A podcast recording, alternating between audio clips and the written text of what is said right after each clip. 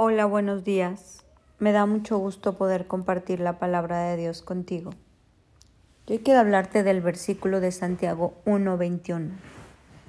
Mira cómo dice, por lo cual desechando toda inmundicia y todo resto de malicia, recibid con humildad la palabra implantada, que es poderosa para salvar nuestras almas. Hay poder en la palabra.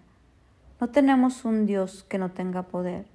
Es un Dios que con su palabra podemos mover montañas. La palabra dice que mayores cosas que Jesús podemos hacer, pero necesitamos recibir la palabra con humildad. Recibir con humildad la palabra implantada que es poderosa para salvar el alma.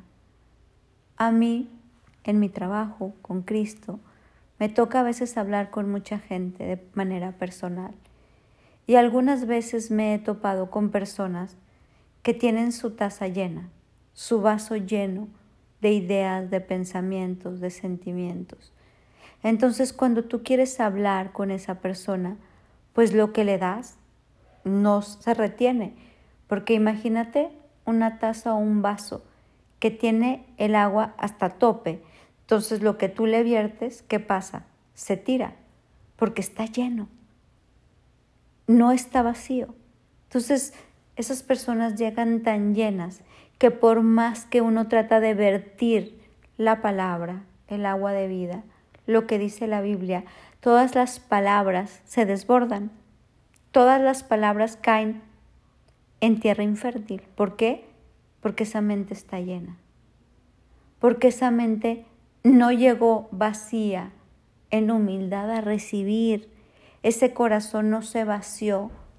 Entonces, por más amor a veces que el Padre tiene por nosotros y quiere hablarnos y decirnos y guiarnos, la palabra es una luz a nuestros pies, eso dice la Biblia, que es lumbrera en nuestro caminar, que nos enseña el camino que debemos andar.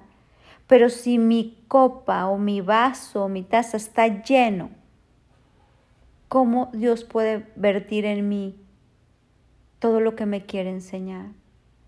Por eso es bien importante que nosotros nos despojemos de todo orgullo, de todo ego, de, de, todo aquello que quiere venir a impedir que la palabra de Dios sea como una semilla que cae en tierra fértil y da fruto.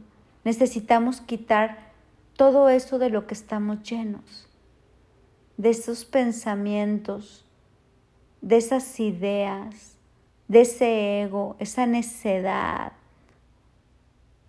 ese rencor. Hay tantas cosas que podemos quitar de nuestra vida para hacer espacio y que pueda caer la palabra y no se desborde sin llegar a donde Dios la quiere enviar. En este día quiero invitarte a que si tú vas a buscar a Dios, vas a ir a tu iglesia, quieres encontrarte con Cristo, quieres escuchar una palabra que edifique tu vida, vas a ir a buscar consejería espiritual, vas a empezar a leer algo de la Biblia, primero te vacíes.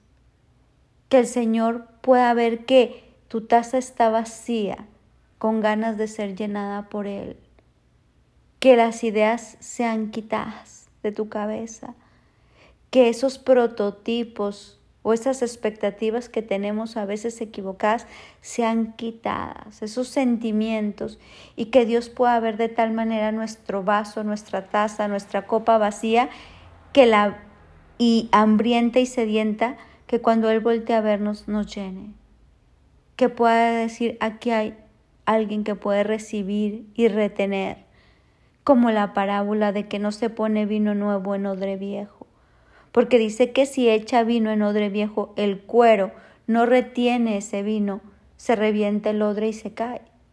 En cambio, el odre nuevo sí retiene la bendición nueva. Ahí nos pone un ejemplo diferente, como el recipiente está tan viejo que ya no retiene la bendición. Necesita corazones nuevos, recipientes dispuestos a recibir lo que Él quiere darnos, a recibir las bendiciones nuevas y poderlas retener. Este vaso, esta taza necesita estar vacío.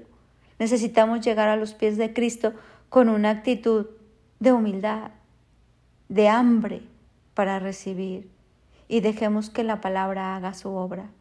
La Biblia dice que la palabra no regresa vacía, sino que sale y lleva a cabo, por lo cual salió.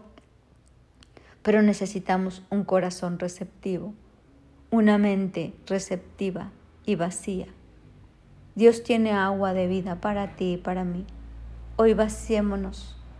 Dejamos que el alfarero nos llene. Dejemos que Él haga lo que tenga que hacer en nosotros.